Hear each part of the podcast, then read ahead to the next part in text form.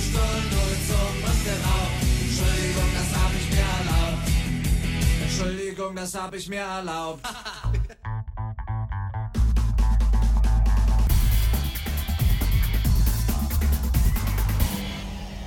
Bastard Magazine.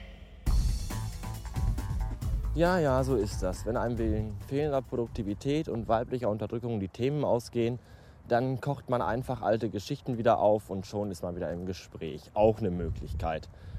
Äh, ich find's gut, weil so bleibe auch ich im Gespräch und schlechte Publicity ist besser als gar keine. Ist der Ruf erst ruiniert und so, ihr wisst ja. Ähm, und wenn man berühmt und erfolgreich ist, muss man sich halt mit Neid, Anfeindungen und Meinungsäußerungen herumschlagen. Das war schon immer so und wird auch immer so bleiben. Im Großen und Ganzen kann ich aber nur sagen, dass mir das alles an einem großen Arsch dran vorbeigeht. Und das soll auch das gewesen sein, was ich dazu sagen möchte. Ich möchte dem Ganzen nicht noch mehr Nährboden geben, indem ich da jetzt auch noch, äh, äh, wie heißt das, das Feuer schüre oder Salz in die Wunde oder Pfeffer oder wie auch immer. Ich äh, komme da nicht mehr mit und wahrscheinlich deswegen hinke, hinke ich auch hinterher und habe den Faden verloren. Apropos weiblicher Unterdrückung. Ich habe am Samstag äh, Besuch gehabt von meinem Superschatz und habe mich von ihr so weit unterdrücken lassen, dass wir dann abends Deutschland sucht den Supersparren geguckt haben. Das war ganz gruselig und dafür gab es auch 10 Minuspunkte auf meinem Chauvinistenkonto.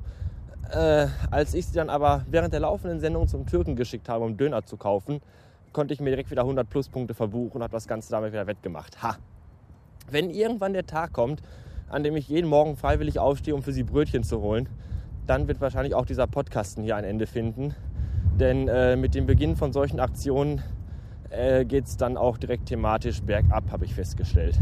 Bergauf geht es allerdings für mich vielleicht ab morgen wieder, denn morgen habe ich einen wichtigen Termin, äh, dessen Ausgang eventuell über die weitere äh, Zukunft von mir auf diesem Planeten entscheiden kann. Mehr wird dazu auch noch nicht verraten.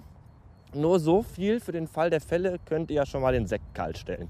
Drückt mir alle die Daumen und die Zehen und die Augen aus. Äh, mehr dazu gibt es dann in den nächsten Tagen. Mein Nachbar von gegenüber duscht gerade. Ich weiß das, weil sein Badezimmerfenster von meinem Schreibtisch aus sehr gut einsehbar ist. Und Gott bin ich der Industrie gerade dankbar für die Erfindung der Milchglasscheibe. Im Grunde stört es mich ja nicht, was andere Leute in ihrem Wohnzimmer machen. Ich hatte ja in meiner alten Bude auch selbst zwei riesige Dachfenster im Wohnzimmer. Allerdings habe ich da auch nie geduscht, also zumindest nicht im Wohnzimmer, obwohl ich das ein oder andere Mal mit dem Gedanken gespielt habe, den gesamten Raum zu kacheln. Das spart jede Menge Zeit, wenn man in dem Zimmer, in dem man die meiste Zeit sich aufhält, auch direkt duschen, pinkeln und kotzen kann. Und dann halt abends einfach alles mit einem Schlauch und Heißwasser abspritzen kann. Aber es gibt auch tolle Nachbarn.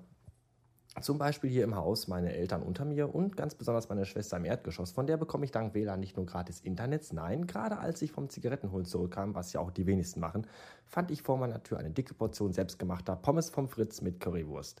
Da verliert das Wort Geschwisterliebe doch glatt den faden Beigeschmack. Nein, Haus mit Garten und Wiese, wo gibt's noch Nachbarschaft wie diese?